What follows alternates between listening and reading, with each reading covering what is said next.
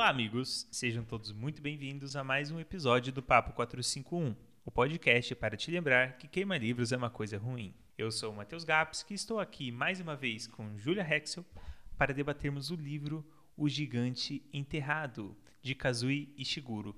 Um livro que amamos, que está nos nossos corações e que estará no seu também. Então, para quem é, no...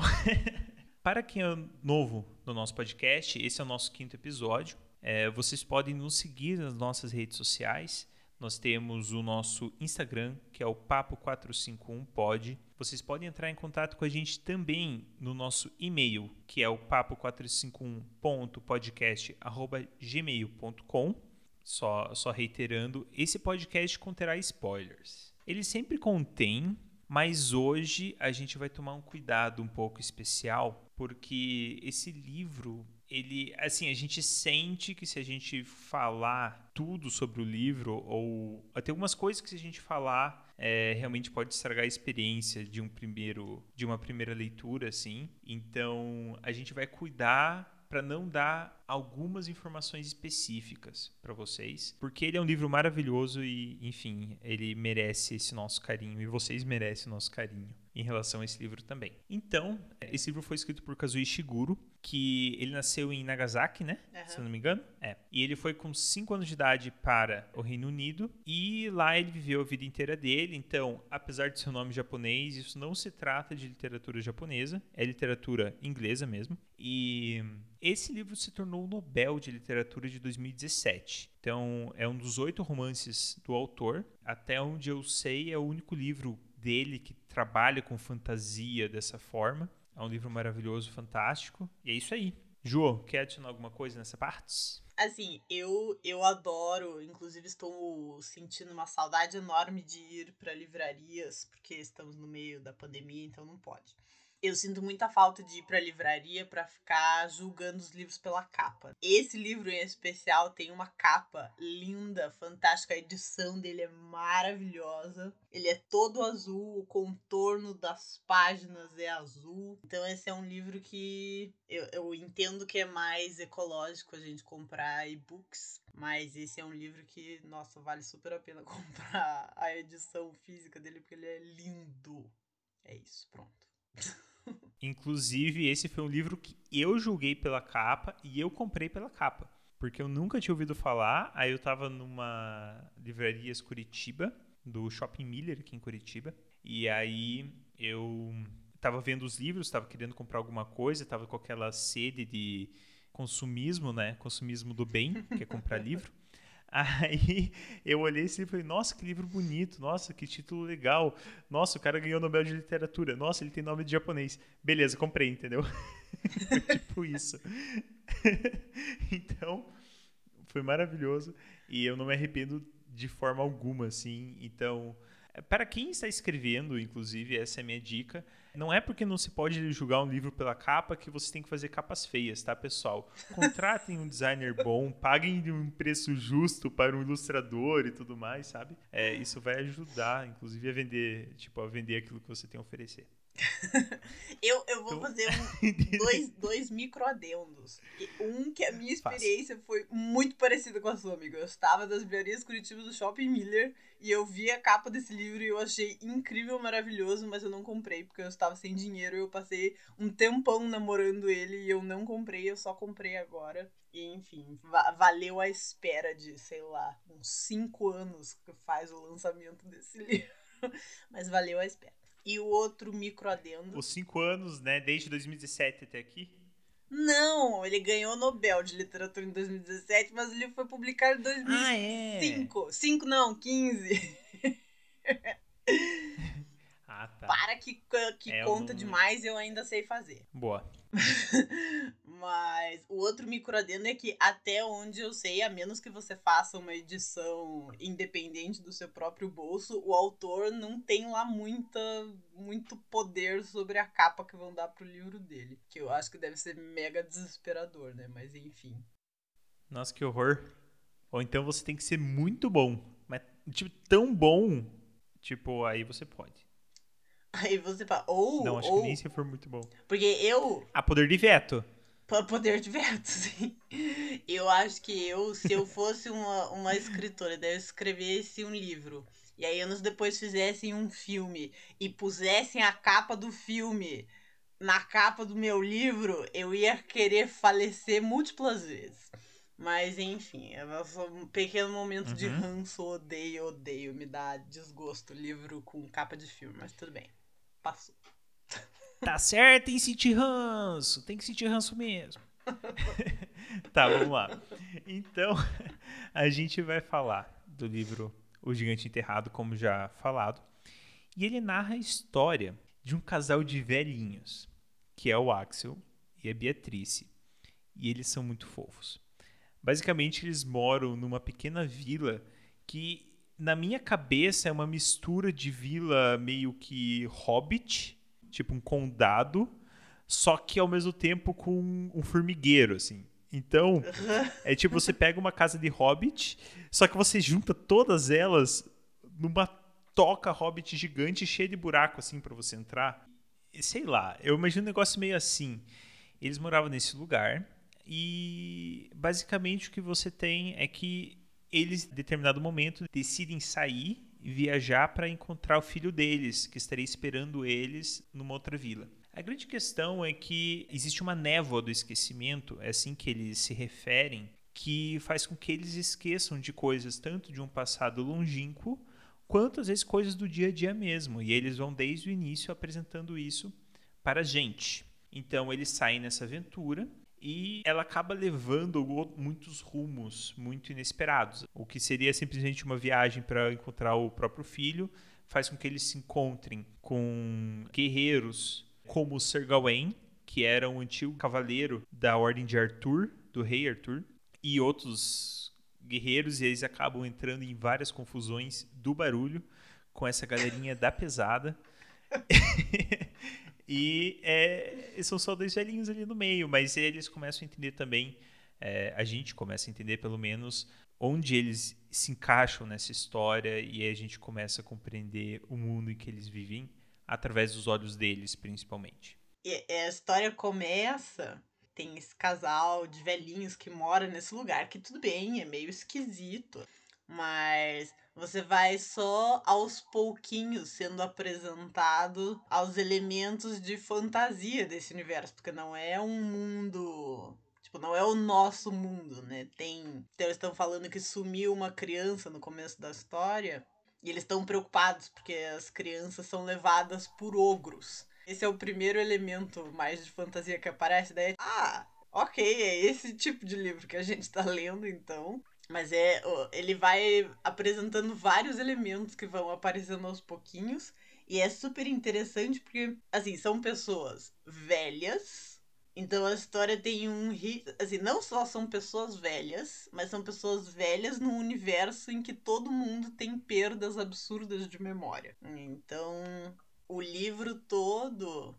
Você lê uma história que não necessariamente é muito linear, tem horas que eles lembram de coisas uhum. do passado, conta uma história de alguma coisa que aconteceu, uma coisa que ele começou a lembrar, mas já começou a esquecer também. Você tá com o ponto de vista de um personagem, e aí dali um pouquinho vem um outro capítulo que é do ponto de vista de outro personagem que tá acontecendo ou antes do que aconteceu no capítulo anterior, ou aconteceu depois. Assim, a linha temporal é uhum. é super.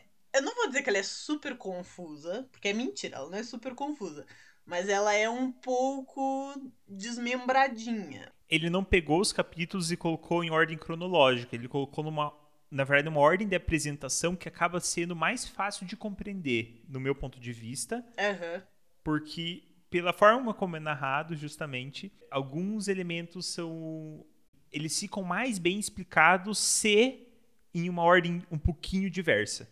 Né? Uhum. Né? E não se naquela ordem linear exatamente. Então ele faz uma inversão que acaba sendo bastante. acaba sendo facilitadora, assim. Acaba ajudando. E que tem bastante a ver com memória também, né? A memória, ela não é linear. Né? Uhum, né? É. Digamos assim, o pensamento também não é linear. A gente lembra de uma coisa, daí a gente relaciona ela com uma coisa que aconteceu muitos anos antes e depois já tá no presente de novo. Então, a impressão que eu tive é que eu estava o tempo inteiro lendo uma coisa que está sendo escrita e descrita por uma pessoa que tem um pouco de Alzheimer, assim, uma pessoa um pouco uhum. confusa, mas que tudo faz sentido. Mas é muito interessante a maneira como ele vai distribuindo os capítulos e os pedaços da história, assim, é bem legal. É, eu acho que são duas coisas que andam juntas, né?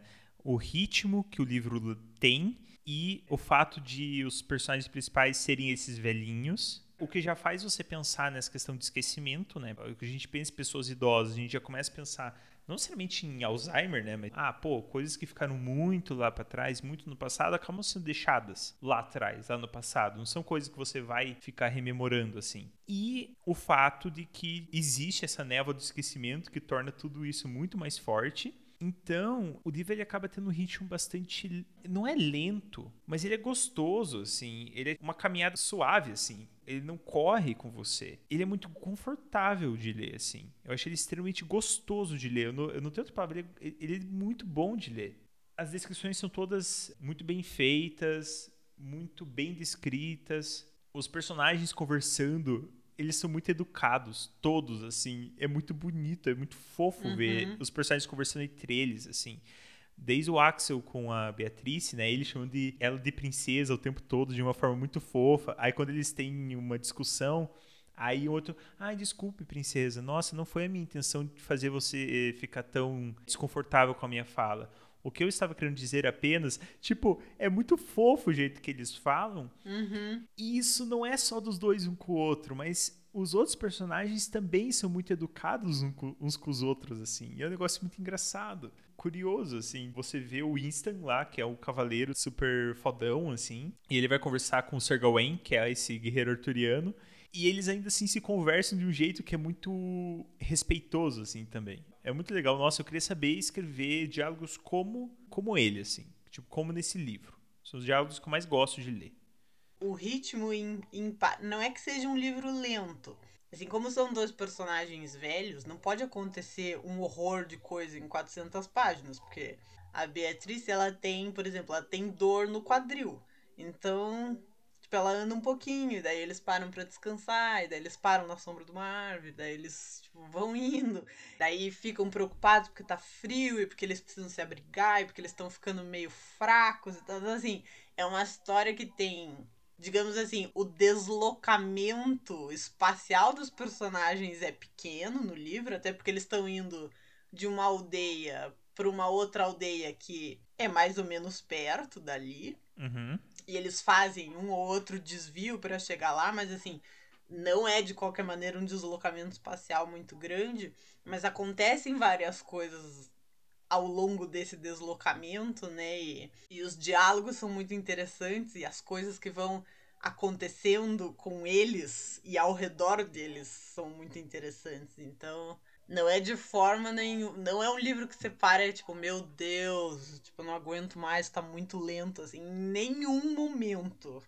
eu tive essa sensação. Em vários pedaços eu tava, assim, ansiosa e tava com medo por causa do que ia acontecer com os personagens e tava, assim, muito curiosa e querendo entender o que tava acontecendo. Uhum. Então é um livro que, apesar de ser uma aventura de dois velhinhos, ela é bem aventurosa. Assim. É bem aventurosa, é realmente, é mesmo.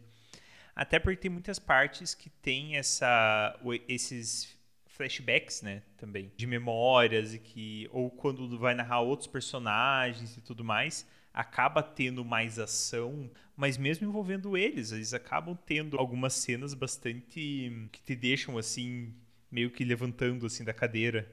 Uhum. Até, o, o, até uma parte em que isso acontece. Acho que a primeira parte que isso acontece de fato, que me fez ficar bastante ansioso e que, a meu ver, apresenta muito do tipo de. o tipo de conflito que a história trata. Que é quando eles vão se abrigar da chuva, antes mesmo de eles chegarem na primeira vila. E eles encontram lá um barqueiro e, uma, e aquela senhora idosa com o, com o coelho. E uhum. eu tô falando dessa parte, é um spoiler, tá? É, não vou dar spoiler completo do que acontece ali ou do que isso significa, mas estou é, narrando justamente porque é um tipo de conflito que vai ter na história toda, assim. A história ali, ela apresenta versões sobre o que é a verdade. Então, você tem as memórias das pessoas que foram esquecidas e você trabalha então com esses fatos que foram esquecidos ou com fatos que ainda são lembrados. Mas mais do que isso, você trabalha com a verdade que as pessoas impõem sobre aquilo, aquilo que aconteceu. Então é muito difícil você tomar um partido e ter certeza absoluta de quem é bom e quem é ruim, quem está certo e quem é errado, quem é o, o vilão e quem é o mocinho. Uhum. É meio que uma história sem isso. E eu sou apaixonado por histórias que não tem vilão. Tem uma parte da história em que você começa a criar uma versão por algum perso um personagem, mas depois, quando aparece um pouco do ponto de vista dele, você já rompe isso. E só lá com aquele Brenos da vida que você realmente pensa: nossa, esse é um cara mau, é um vilão do mal. E ao mesmo tempo ele não aparece muito, ele é mais um recurso narrativo do que um personagem presente constante na história. Então ele me passa uma, uma tem uma aura meio estúdio Ghibli, parece que eu tô assistindo o meu amigo Totoro assim. É muito fofo. É uma história sem vilões. É isso. é, eu eu tive a, a sensação em alguns momentos que eu até. Matheus já tinha lido o livro uhum, uma vez, né? Então sim. ele tava relendo, mas eu não tinha lido ele ainda. Então, até, sei lá, a página 300 e pouco. O livro tem 400 páginas, né? Então, até 300 e pouco, tipo, 75% do livro, eu não tava entendendo o que, que tava acontecendo, do que, que o livro se tratava. Tipo, estava com aquela sensação bem Assim, tipo, eu acho que eu tô entendendo isso, e aí aparecia uma coisa que é tipo, ok, não, não estou entendendo nada. Mas eu fiquei em algumas partes do livro, assim, com a sensação de que todos os personagens mais importantes da história, todos eles são um único personagem, mas eles são partes específicas de uma pessoa uhum. só. Então, você tem o o Winston, que é grande, guerreiro, poderoso, forte. Aí você tem a Beatrice e o Axel, que são as pessoas que se gostam muito, que se respeitam muito, que são muito gentis uma com a outra. Você tem o Edwin, que é um menino de 10 anos, que tá meio perdido e ele tem partes da, da história em que ele tá indo atrás da mãe dele, partes em que ele tá mais voltado para aprender a ser um guerreiro como o Winston. Somos todos Edwin, né, Ju? E tem... Todos perdidos sem saber Somos o que tá fazendo. Somos todos Edwin. Exatamente. E tem o... O Gaiman, que é um personagem super interessante, que você só vai entender lá no finzinho, assim, qual é do que tá acontecendo com ele. Mas parece que todos eles são partes de um único ser humano, assim, e não é que eles são personagens unidimensionais, assim, bidio, unidimensionais não, né? Tipo, são um ponto no espaço, não. São personagens bidimensionais. Todos eles são personagens complexos, mas eles têm alguma característica mais predominante. Então a minha sensação é, é de que todos eles poderiam tipo, você fechasse todos dentro de, uma, de um crânio só, você teria um ser humano com todas uhum. as partes dele. Então talvez seja, seja por isso que a gente consegue ter uma história super interessante sem vilão, porque você tem vilões e mocinhos dentro de todos os personagens. É. Mas não é como se fosse esse ah, vilões e mocinhos dentro de todos os personagens, mas porque todos, de alguma forma, estão se aproveitando da situação ou querendo passar perna uns nos outros. É isso, uhum. mas numa perspectiva positiva. A gente tem muitas histórias que você fala que ah, não existe bom e nem ruim, é tudo uma zona cinzenta. O que é bom e o que é ruim depende da perspectiva. Mas isso muita, em muitas histórias vem com uma carga, entre aspas, negativa. De que realmente os personagens são assim, mas todos têm motivos muito egoísticos, muito tipo voltados para si mesmos, e aí você escolhe em qual verdade acreditar, porque você se identifica mais com um personagem ou com o outro. E nesse caso não, são também é uma zona cinzenta porque você não tem exatamente bons e ruins, mas não é porque eles têm motivos super egoísticos, mas justamente porque todos eles têm motivações muito plausíveis, muito humanas e muito sinceras, genuínas e até boas. Só que, que elas entram em conflito umas uhum. com as uhum. outras do mesmo jeito. E isso torna ainda mais Sim. difícil de você escolher um lado nas versões do que seria o, a verdade nessa situação, o que seria o certo. Porque todos os personagens são muito amáveis, assim. Todos esses principais são todos amáveis, são todos queridos, assim. E eles têm conflitos entre eles no, no final das contas, de qualquer forma. Uhum, sim. Gente, vocês vão me perdoar que eu tô com uma caneta Bic na mão, então vai ter um monte desses barulhinhos aqui na gravação, mas então vocês perdoem, porque eu não consigo fazer, tipo, falar sem ter alguma coisa na minha mão e hoje eu escolhi uma caneta Bic. Eu acho que então é um é um livro que tem personagens muito interessantes e eu acho que a discussão principal do livro, que é sobre memória, esquecimento, e as implicações tanto micro como macro desse esquecimento generalizado são todas discutidas e são levantadas né, com a história. Então, você tem dois povos basicamente distintos, mas meio misturados, que aparecem nessa história, que são os saxões e os bretões. Não, bretões. bretões. São bretões. Bretões. às vezes, às vezes eu tenho dificuldade com plurais, mas enfim. Então, saxões e bretões, que ao longo da história você vai descobrindo que foram dois povos que foram unidos pelo rei Arthur. E eram povos muito conflitantes e que foram unificados ou apaziguados assim pelo rei Arthur. O que, aliás, faz parte de toda essa questão do universo arturiano. É uma história que acontece dentro do universo do Rei Arthur, mas que não conversa é, diretamente, não é decorrente, não é um spin-off de outros livros desse universo, né? Mas ao mesmo tempo, para quem já uhum. leu, seja, sei lá, Espada na Pedra, que tenha lido os clássicos, se você leu As Brumas de Avalon, você consegue um pouco se situar, mas ao mesmo tempo um pouco só.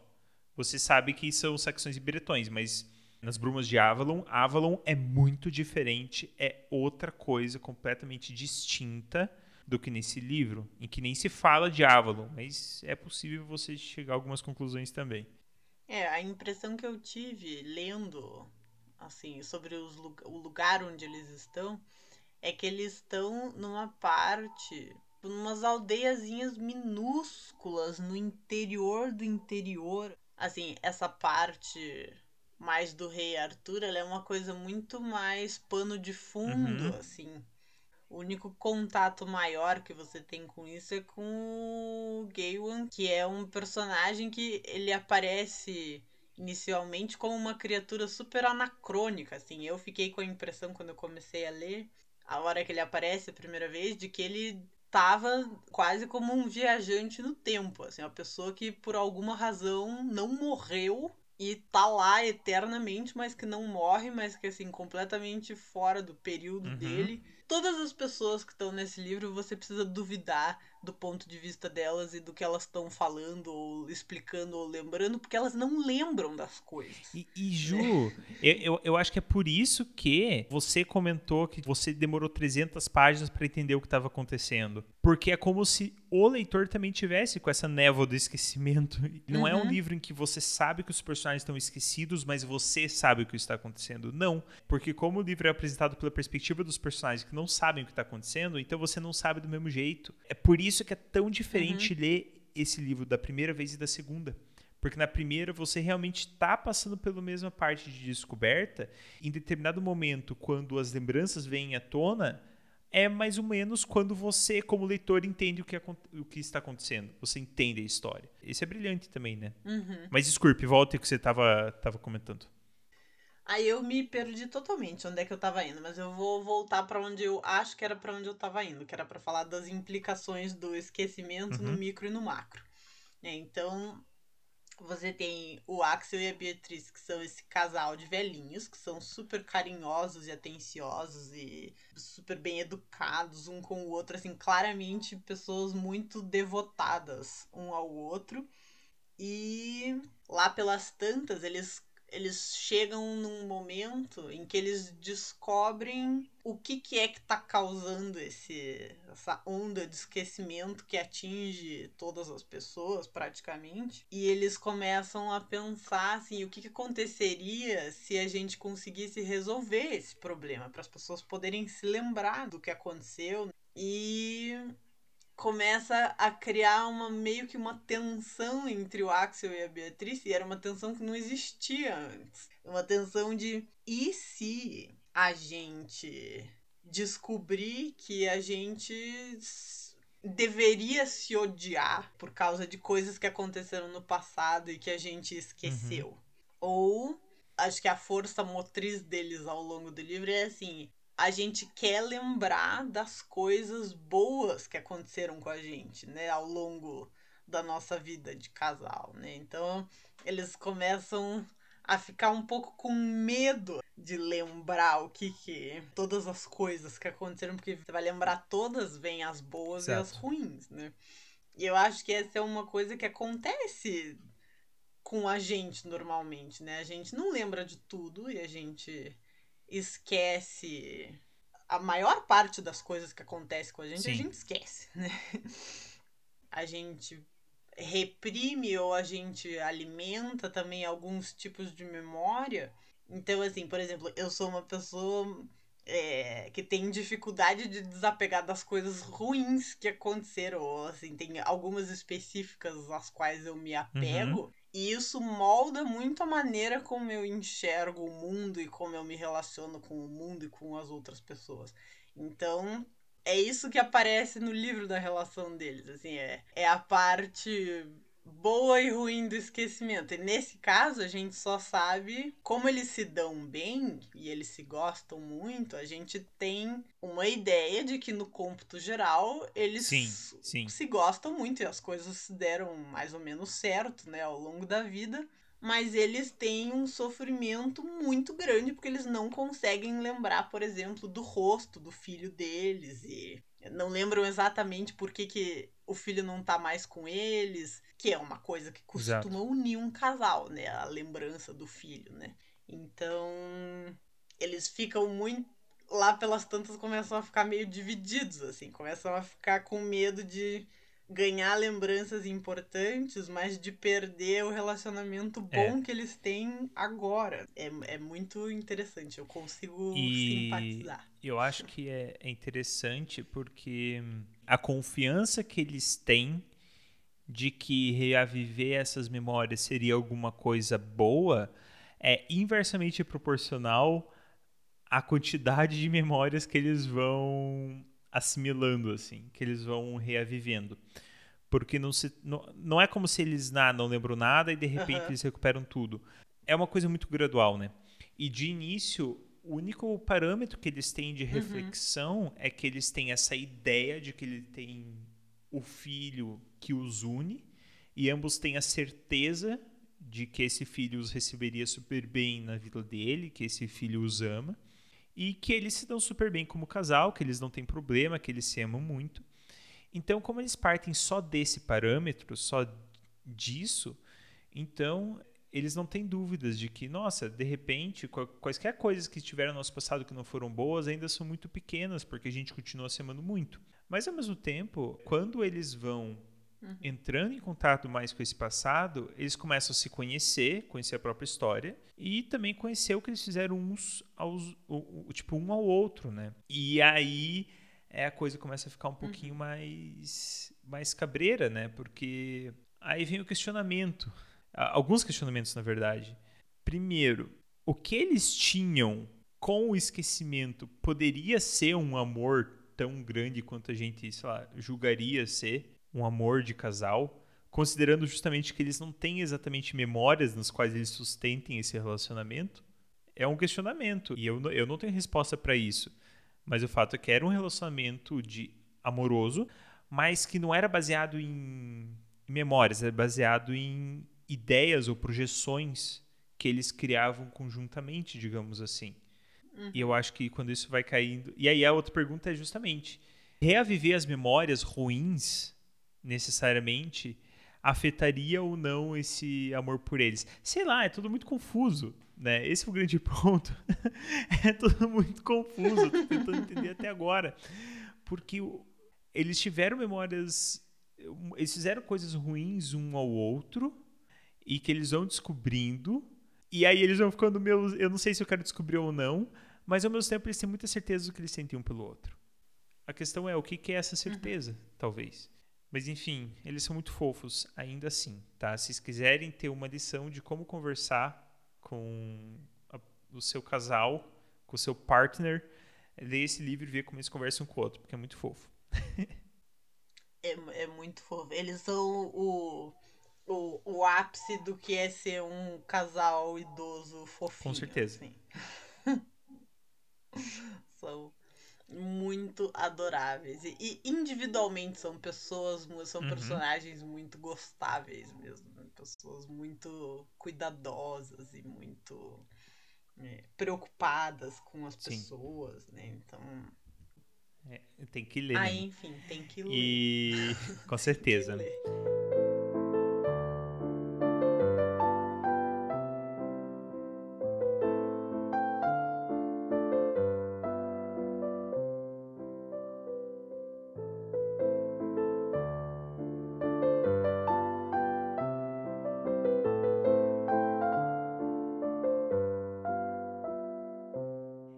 Ponto do esquecimento, que a Ju estava falando, e eu acho que logo ela vai falar um pouquinho mais, é justamente sobre essa paz entre os saxões e os bretões, né? Que foi forjada, uhum. digamos assim, pelo rei Arthur, foi uma paz que ele conquistou, porque eles vinham em guerra há gerações mas no momento atual da história você não tem guerra entre esses povos. Eles são povos que já, já são primos uns dos outros, eles já constituem família. Cada um está dentro da sua vila, mas eles já se relacionam com os outros de forma boa, são receptivos a viajantes, esse tipo de coisa. E aí, o que a história apresenta pra gente, o que a narrativa apresenta também, é a história de como essa paz foi criada através do esquecimento, né? E nossa, isso gera, uhum. acho que a maior, a maior intriga, assim, a maior, o maior conflito de ideias na história, né? É, eu acho que o que é é mais ou menos é, é, um, é um paralelo muito bom de saxões e bretões com o Axel e a Beatriz, assim, são pessoas que se dão bem e pessoas que se respeitam e que não estão entrando em guerra, mas que não lembram o que aconteceu uhum. antes. Né? Elas não. Elas não têm. Elas não sabem muito bem como é que elas chegaram aonde elas chegaram. Eu acho que é o mesmo tipo de discussão. É assim, se você pode chamar o que o Axel e a Beatriz têm agora sem as memórias, se você pode chamar isso de amor, se você pode chamar isso de uma relação, e se o que existe entre saxões e bretões, se isso é uma paz e se isso é uma, uma conquista verdadeira de criar uma irmandade entre pessoas que não lembram exatamente o que aconteceu com elas e Sim. com os antepassados, né? Então, é como assim, quais são as implicações de você não saber Sim. a sua história. Então, eu acho que tem conflitos que acontecem que são importantes da gente lembrar. Um go... ah, vai começar a parte política do podcast. Mas eu acho assim, um povo que não sabe a sua própria história, que não entende a sua história, da onde viemos, tipo, tá fadado a continuar cometendo os mesmos erros. Por exemplo, opinião potencialmente polêmica. Pessoas que, que dizem não devia ter cota racial na universidade, porque não existe racismo no Brasil mais. Que para começar já tá absolutamente incorreto, porque a gente vive num país mega racista, mas mesmo que a gente não vivesse, entendeu? Tipo, digamos assim, ah, a partir de agora não existe mais racismo. isso não apaga o passado e não apaga o dano que foi assim pelo qual as pessoas passaram durante gerações. Então assim, ai, vamos assim, a partir de agora não tem mais racismo e a partir de agora meritocracia. Não dá, gente, não tem como. Os efeitos das coisas que aconteceram antes, eles não são apagados porque você Sim. finge que não aconteceu, né? Ou porque você esqueceu o que aconteceu, né? As coisas, elas continuam continuam afetando a gente. Então, por exemplo, a, Alemanha tem a fama, pelo menos, de que eles fazem um trabalho super importante nas escolas desde muito cedo para falar sobre o que, que foi o regime nazista, e como que as coisas começaram, como que elas evoluíram e Sim. até onde elas chegaram. E essa é a única política capaz de fazer com que essas coisas não se repitam. É você mostrar a verdade nua e crua. Foi isso que a gente fez. E apesar de ser uma coisa muito difícil da gente aceitar, porque ainda mais que foi uma coisa muito recente, né? Essas crianças que estão na escola, elas provavelmente têm avós ou bisavós que Sim. foram do partido nazista. É uma coisa muito recente, muito difícil ainda, eu acho, para eles, mas apesar disso, eles enfrentam essa dificuldade e eles fazem um trabalho muito intenso para não deixar uhum. isso acontecer nunca mais.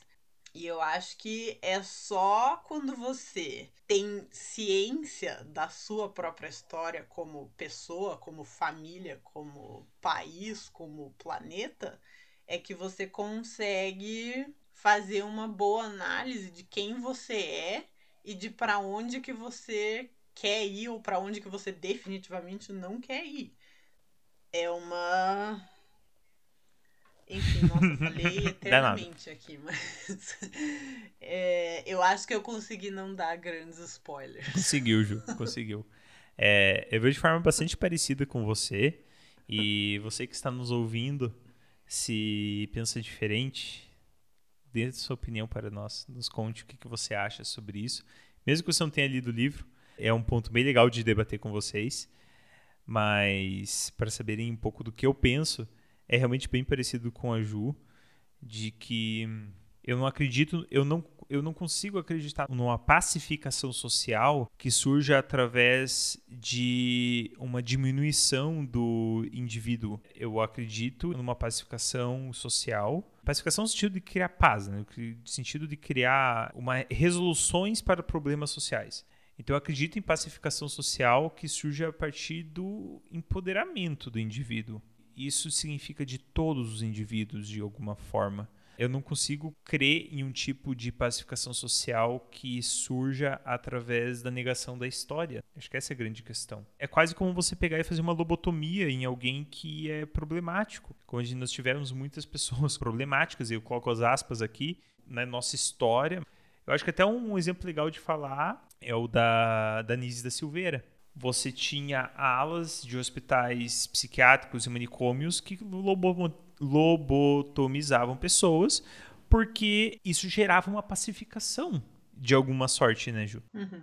Você tem dois caminhos quando você tem alguém que é, entre aspas, problemático, uma pessoa que você não consegue resolver, não consegue integrar de alguma forma.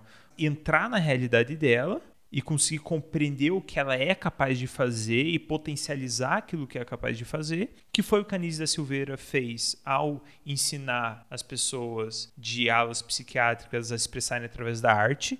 É, isso em um Brasil 1940. Ou você pega e você traz elas para sua realidade. Você lobotomiza essas pessoas, você tira para elas tudo aquilo que a própria história delas, a própria personalidade delas, inclusive, e torna elas um, enfim, umas pessoas bobonas que não estão ali. E é muito, é assim, eu fui para um outro lado, mas é parecido, né? De que no livro a uhum. gente vê uma coisa parecida.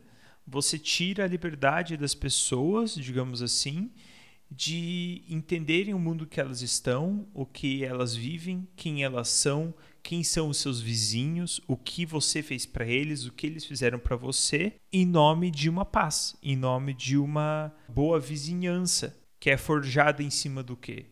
forjada em cima do esquecimento. Inclusive, não é uma estrutura sólida, né? Eu acho que essa é outra questão.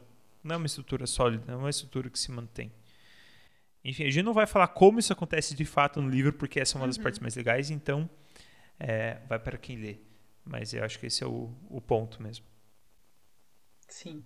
Assim, a gente citou alguns personagens principais, mas eu, eu acho que é por conta mais. É, é, eu acho que é por conta do jeito que o autor escreve que todos os personagens são legais. O personagem que aparece uma vezinha assim, uma menininha que aparece uma vez lá com os dois irmãos dela e ela conversa um pouquinho lá só com o Axel e com a Beatriz e fala uma coisinha ou outra. Você pensa, nossa, que menininha legal. É, que menininha bem escrita. Nossa, como ela faz sentido. Por mais que tenha alguns personagens que tenham papéis muito pequenos na história, ainda assim eles têm o mínimo necessário de um contexto ou de uma apresentação ou da forma mesmo que eles agem, a ponto de você olhar, nossa, essa pessoa faz sentido como pessoa e não só como um recurso literário para levar os personagens principais para outra coisa.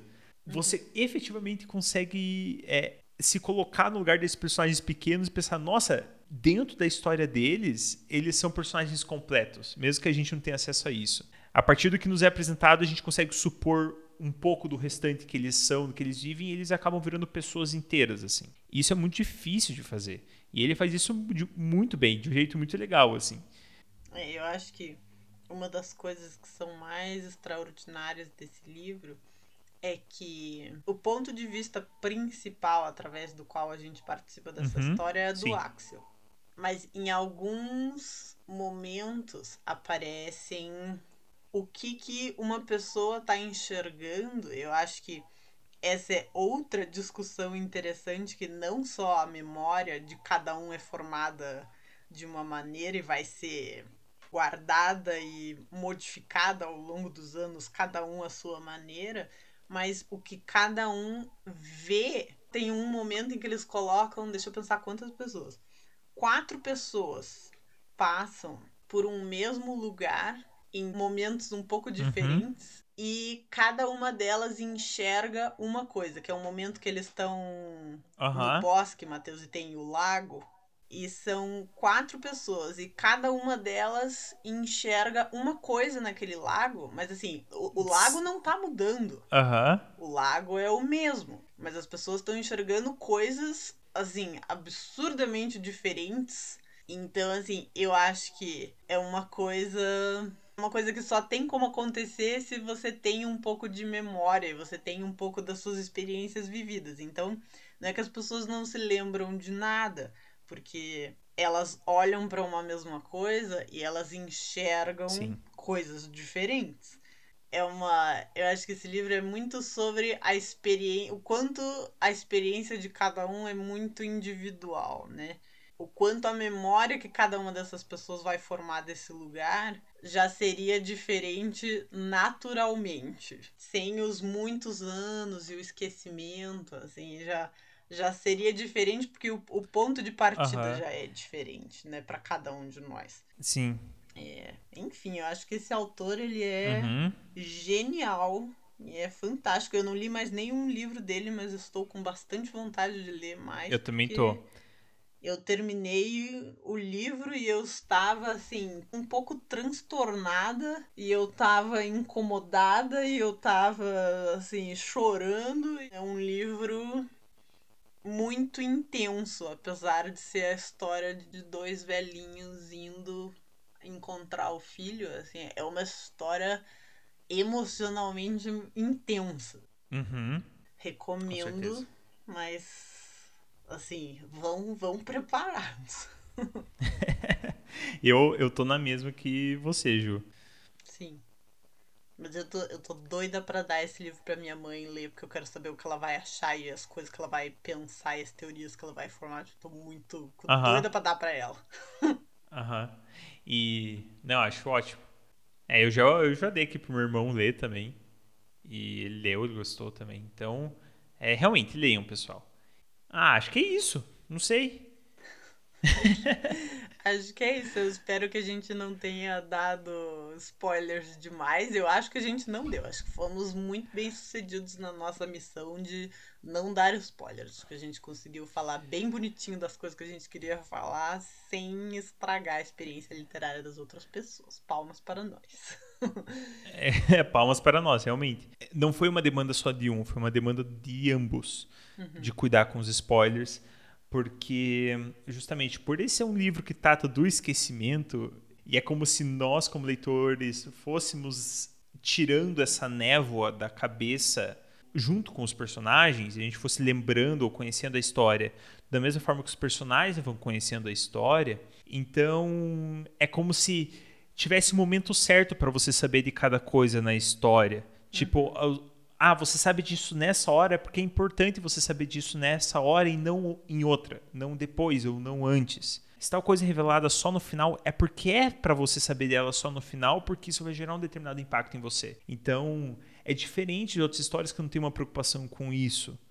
É, em que só está fazendo uma, uma sequência de narrativa ou de fatos. Aqui não. Aqui é uma, realmente uma intenção de apresentar a história em uma determinada ordem muito específica. Uhum e a gente pegar e dar um monte de spoilers que a gente ia estar tá meio que matando um pouco o trabalho do autor, porque ele pensou nessa ordem especificamente para ser assim. E eu acho que de alguma forma a gente realmente conseguiu conseguiu cumprir a nossa missão sem, sem assassinar o trabalho dele. Sim. Então, é isso, queridos. Então, até a próxima. Depois, se vocês lerem, contem pra gente o que vocês acharam. E um beijo. Até. É isso aí, pessoal. Um beijo e até a próxima.